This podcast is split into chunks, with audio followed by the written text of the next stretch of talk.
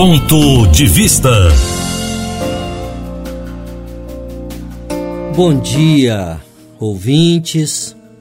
Diante de, de nós, o ponto de vista bíblico. Você vai ouvir a palavra de Deus. A voz é do pastor Saulo Nascimento, mas a palavra é do Senhor nosso Deus. Romanos, capítulo 1, versículo 19. Porquanto o que de Deus se pode conhecer é manifesto entre eles, porque Deus lhes manifestou. Desejo pensar neste dia o saber, o conhecer e a culpa.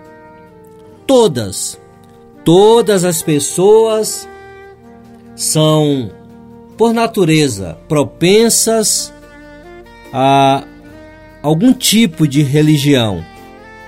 Entretanto, deixam de cultuar a Deus, cuja revelação, de maneira geral, o faz universalmente conhecido.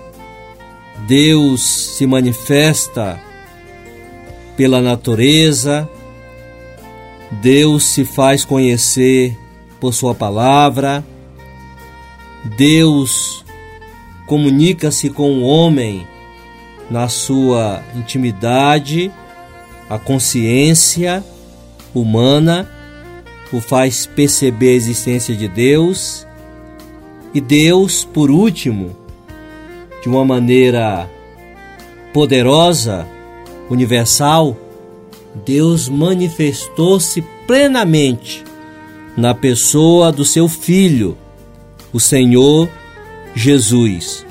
Entretanto, o pecado do egoísmo e a aversão às reivindicações do nosso Criador tem levado a humanidade à prática da idolatria, ao erro de prestar culto e homenagem a qualquer outro poder ou objeto, ao invés de cultuar a Deus, como ensina aqui Romanos, capítulo 1, o verso 21, em sua idolatria, pois humanos se afastam de Deus, trocam a verdade pela injustiça e mudaram a glória de Deus incorruptível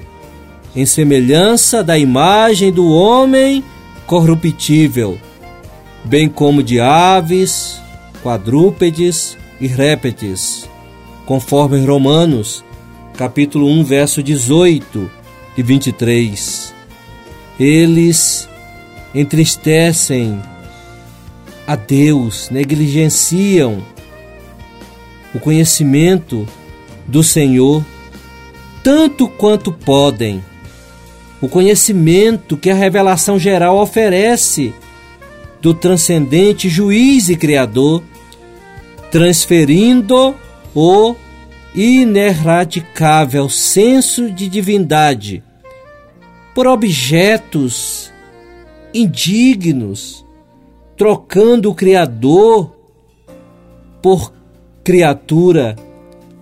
Tenhamos este cuidado, tenhamos bom senso, prezemos o saber de Deus, peçamos a Ele para que nos dê o desejo, a alegria de sabermos dele, de ouvirmos a Ele para que não sejamos como tantos, cheio de culpas, cheio de crimes. Não ofendamos a Deus com algo que o entristece grandemente, a prática da idolatria. que Ele nos guarde em seu amor. Que o Senhor Deus Todo-Poderoso, meu amigo ouvinte, que Ele neste dia abençoe todas as tuas andanças, conforme o Salmo 121, o verso 8. Que o Senhor abençoe a tua entrada e a tua saída, hoje e sempre. Amém.